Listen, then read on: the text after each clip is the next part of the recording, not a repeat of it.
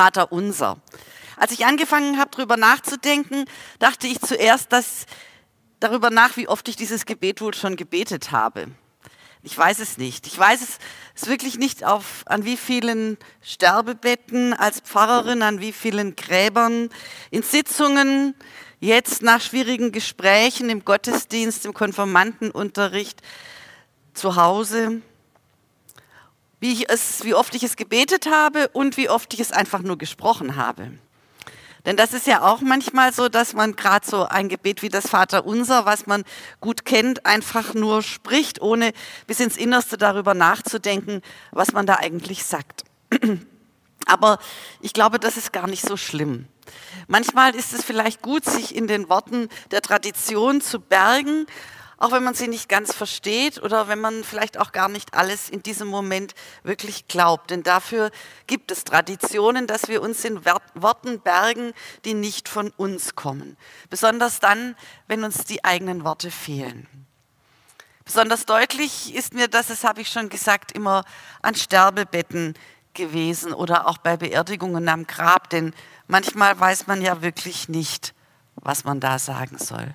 Und dann ist es gut, wenn man sich Worte leihen kann. Und ich bin froh über dieses Gebet und ich bin auch deshalb froh über das Vaterunser, weil es so unglaublich viele Menschen verbindet.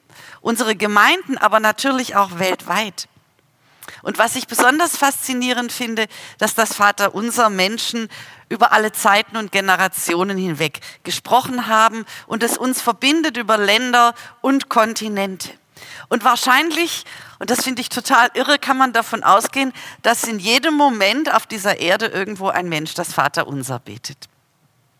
Das ist doch eine wunderbare Vorstellung. Wir sind eingebettet in den Kreis der Betenden und wir können uns darauf verlassen, dass Gott unser Gebet hört. Und was mir auch gleich durch den Kopf schoss, als ich die Aufgabenstellung mit dem Vater Unser gelesen habe, meine Gottesdienste in den Seniorenheimen, vor allem bei Menschen mit Demenz, die verstehen keine Predigt mehr. Und manchmal erinnern sie sich an ein Lied, vor allem auch in der Adventszeit, macht hoch die Tür oder vom Himmel hoch oder sowas. Aber wenn wir zusammen am Ende des Gottesdienstes das Vater unser gesprochen haben, dann konnten die allermeisten darin einstimmen. Das kam ganz von unten aus der Seele, aus dem Herzen. Und deshalb war es mir als Pfarrerin auch immer so wahnsinnig wichtig, dass alle meine Konfis ähm, das Vaterunser auswendig gelernt haben. Äh, ich kam dann auf die verrückte Idee, ein Vaterunser Schnellwettbeten zu veranstalten. Wer kann das Vaterunser in einer Minute am öftesten aufsagen? Ähm, ich weiß nicht, ob das besonders dem Gebet entsprochen hat, aber es hat jedenfalls dazu geführt, dass am Ende eines Jahrgangs alle meine Konfis verlässlich das Vaterunser konnten und ich hoffe, es auch heute noch wissen. Das Vaterunser im Gepäck, das braucht man. Und das besonders Schöne an diesem Gebet ist ja, dass Jesus selber es uns geschenkt hat. So sollen wir beten, hat er gesagt. Und das Vaterunser, wie es im Lukasevangelium überliefert ist, und das habt ihr mir ja als Aufgabe gestellt, ist signifikant anders an manchen Stellen als im Matthäusevangelium. Im Lukasevangelium fehlt beim Vaterunser der Schluss. Dein ist das Reich und die Kraft und die Herrlichkeit in Ewigkeit. Amen.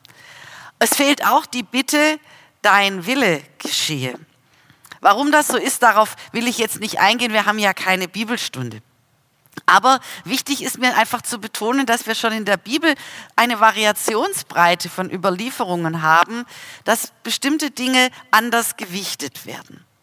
Was aber bei Lukas zentral anders ist, und das ist mir irgendwie aufgestoßen, bei Lukas heißt die Anrede nur Vater, nicht Vater unser oder unser Vater. Eigentlich ist mir das unser Vater viel, viel lieber als nur Vater. Denn es betont doch, dass wir alle Schwestern und Brüder sind und Gott unser, unser gemeinsamer himmlischer Vater ist. Natürlich wissen wir, dass Gott kein Vater ist und auch keine Mutter. Gott ist weder männlich noch weiblich, weder trans noch queer. In Gott sind sozusagen alle Unterschiede aufgehoben. All unser Reden von Gott ist nur ein Reden in menschlichen Bildern, damit wir es auch verstehen. Und in der Anrede Vater wird Gott meines Erachtens nicht als Mann festgeschrieben. Überhaupt nicht. Gott ist weder männlich noch weiblich. Ich weiß aber, dass es Frauen und auch Männer gibt, die sich mit der Anrede Vater schwer tun. Und deshalb müssen wir uns klar machen, dass es Bilder sind. Wenn Jesus Vater sagt, dann ist das etwas anderes, als wenn wir Vater sagen. Aber was wichtig ist, ist, dass wir daran festhalten, dass Gott eine Person ist. Er ist kein Nebel und auch kein Komet, der an uns vorbeistreift. Seit Weihnachten ist das doch klar, dass Gott eine Person ist, ein Mensch, dass er eine Ahnung hat davon, was es heißt, Mensch zu sein. Ja, viel mehr als eine Ahnung, er weiß es. Er hat es gespürt vom Sterben ganz zu schweigen. Und Jesus redet Gott als Vater an, weil er natürlich seinen Vater meint. Aber er schenkt uns das Gebet und ermutigt uns, dass auch wir Gott als Vater anreden. Wir sind also keine Knechte, wir sind keine Sklavinnen, wir sind nicht abhängig, sondern wir sind Gottes geliebte Kinder. Und wer Kinder hat oder so wie ich auch Kinder und Enkel, der weiß doch, dass man für sein Kind alles tun würde, wirklich alles. In der Version des Lukasevangeliums kommen dann nach der Anrede zwei Bitten. Dein Name werde geheiligt und dein Reich komme. Beides zeigt uns, wie stark Jesus in der Tradition seiner jüdischen Mitschwestern und Brüder verankert ist, verwurzelt. Denn die Bitte um die Heiligung des Namens Gottes ist für das jüdische Volk damals und bis heute unglaublich zentral und wichtig. Deshalb sprechen ja Jüdinnen und Juden den Gottesnamen nicht aus, weil sie Angst haben, den Namen vielleicht im falschen Moment zu verwenden und Gott damit zu beleidigen. Und die Bitte um das Reich Gottes, mit dem ihr euch ja jetzt schon einige Wochen und Monate beschäftigt. Diese Bitte um das Reich Gottes, sie ist ja auch nicht erst mit Jesus in die Welt gekommen, sondern schon die Menschen, von denen wir im Alten Testament lesen und hören, die waren durchdrungen von dieser Bitte, von dieser Sehnsucht nach Gottes Reich, nach der Königsherrschaft Gottes, wie sie es genannt haben. Und diese Königsherrschaft Gottes, das Kommen Gottes auf diese Erde, war für die Menschen im Alten Testament immer verbunden mit ganz konkreten politischen Hoffnungen. Der Hoffnung etwa zurückzukommen in das Land Israel, aus dem sie vertrieben waren, oder der Sehnsucht nach einem gerechten König, bei dem wirklich Frieden herrscht, oder der Sehnsucht nach Frieden zwischen Mensch und Natur, zwischen Erde und Himmel. Und jetzt sagt Jesus von sich, in ihm ist das Reich Gottes angebrochen. Es ist da. Aber ehrlich, wir sehen doch davon so wenig. Unsere Erde ist nach wie vor zerrissen von Gewalt und Krieg und Hunger und Elend. Und unsere Familien sind belastet von Streit und Zank. Und nicht wenige sind gebeutelt in diesen Tagen vor Angst vor Armut. Und die Armen dieser Erde sind noch immer arm und die Hungrigen sind noch immer hungrig. Und trotzdem hören wir nicht auf, um das Reich Gottes zu bitten und trotzdem bekennen wir, dass das Reich Gottes mitten unter uns ist, dass es angefangen hat zu wachsen wie ein kleines Senfkorn, wie eine selbstwachsende Saat, ja, wie ein Sauerteig, der die Erde durchsäuert.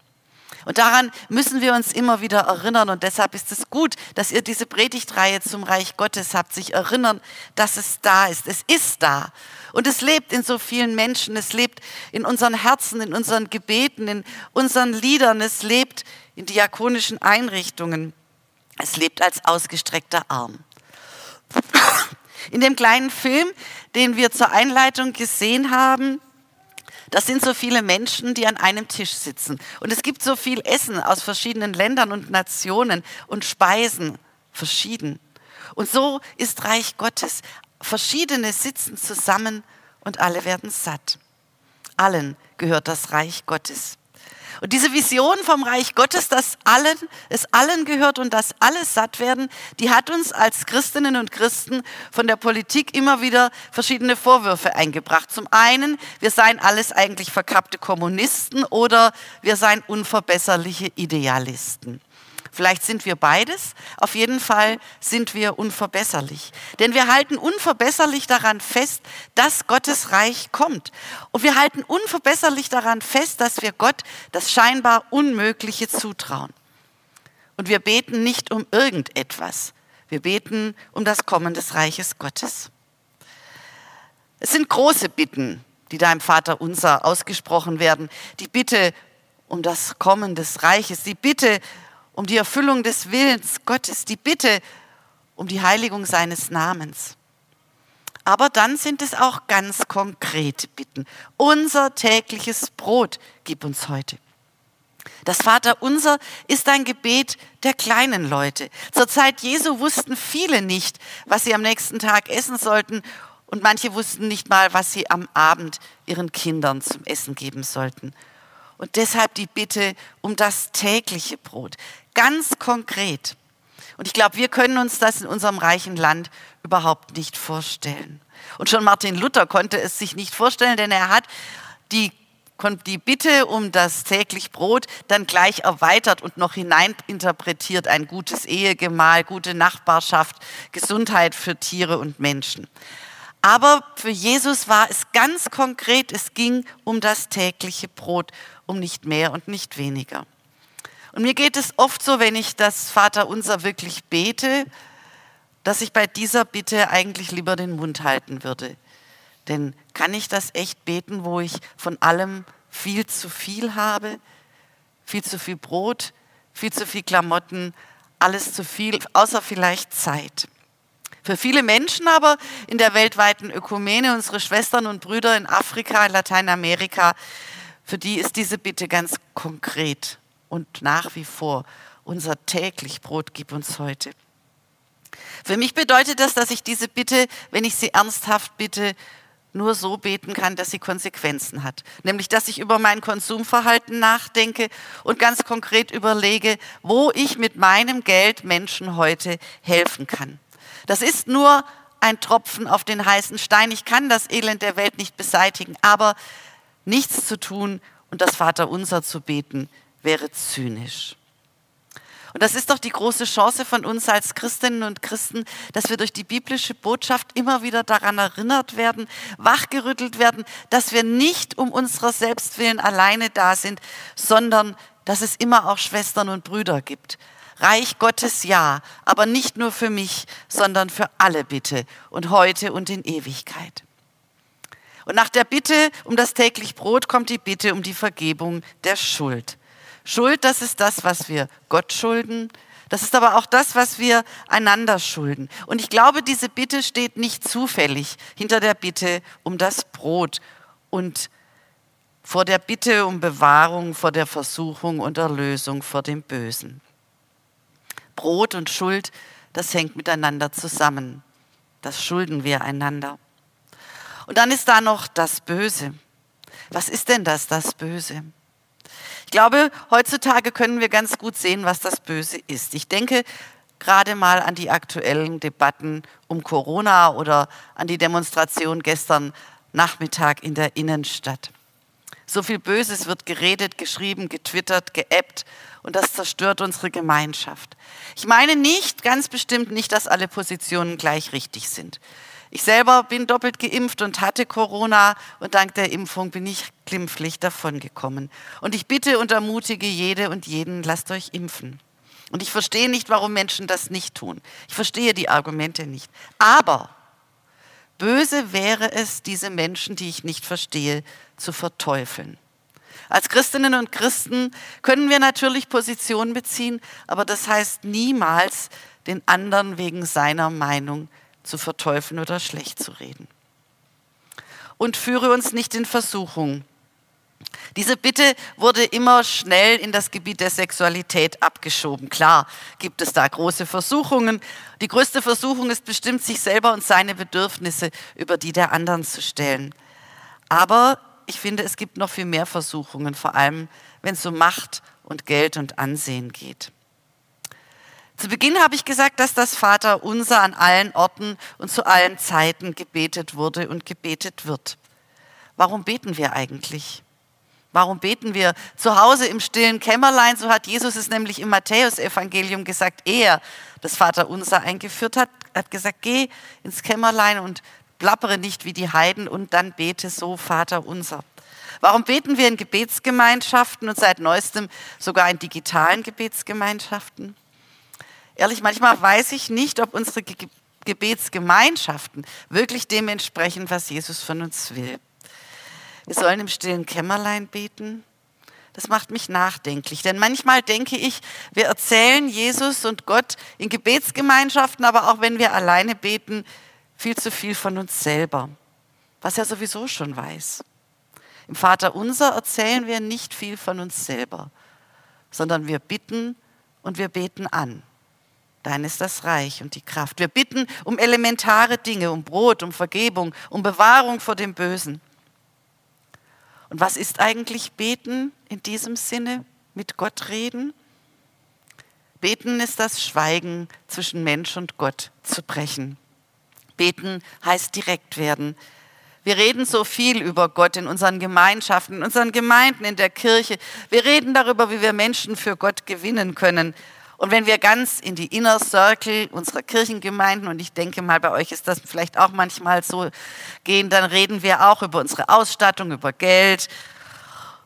Die normalen Kirchengemeinden reden darüber, dass es zu wenig Jugendliche gibt. Ihr redet vielleicht eher über E-Pianos. Ich weiß es nicht. Wenn wir beten, wenn wir wirklich beten, dann rückt das alles in den Hintergrund. Dann reden wir nämlich mit Gott, face to face, word to word dann bitten wir um die elementaren Dinge, das tägliche Brot. Und dann sagen wir, du Gott, Vater, Mutter, du Geliebter oder manchmal auch du Strenger.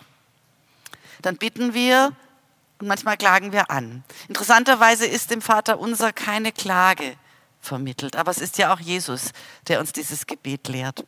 Ich kenne Menschen, die haben viel zu klagen von Krankheit und Angst vor dem Tod. Und auch das darf ins Gebet. Face to face. Ich und du, du und ich, Gott und ich. Und wenn wir beten, ist Gott kein blindes Schicksal, sondern unser Gegenüber. Beten gibt uns Kraft und beten hat Folgen. Wer anfängt zu beten, kann sich den Konsequenzen nicht entziehen. Wer anfängt zu beten, wer anfängt, das Vaterunser zu beten, der begreift, dass wir uns nicht uns selbst verdanken, und er fragt nach dem Willen Gottes. Wer anfängt, das Vaterunser zu beten, ist sich bewusst, dass er Schuld, dass sie Schuld auf sich lädt und dass Gott uns vergibt. Wer anfängt, das Vaterunser zu beten, die erfährt, der erfährt, dass wir alles, was wir zum Leben brauchen, von Gott haben und dass wir Verantwortung haben für die anderen. Am Anfang habe ich gesagt, dass in der Version des Lukas das Ende fehlt, was bei Matthäus aufgeschrieben ist, denn dein ist das Reich und die Kraft und die Herrlichkeit.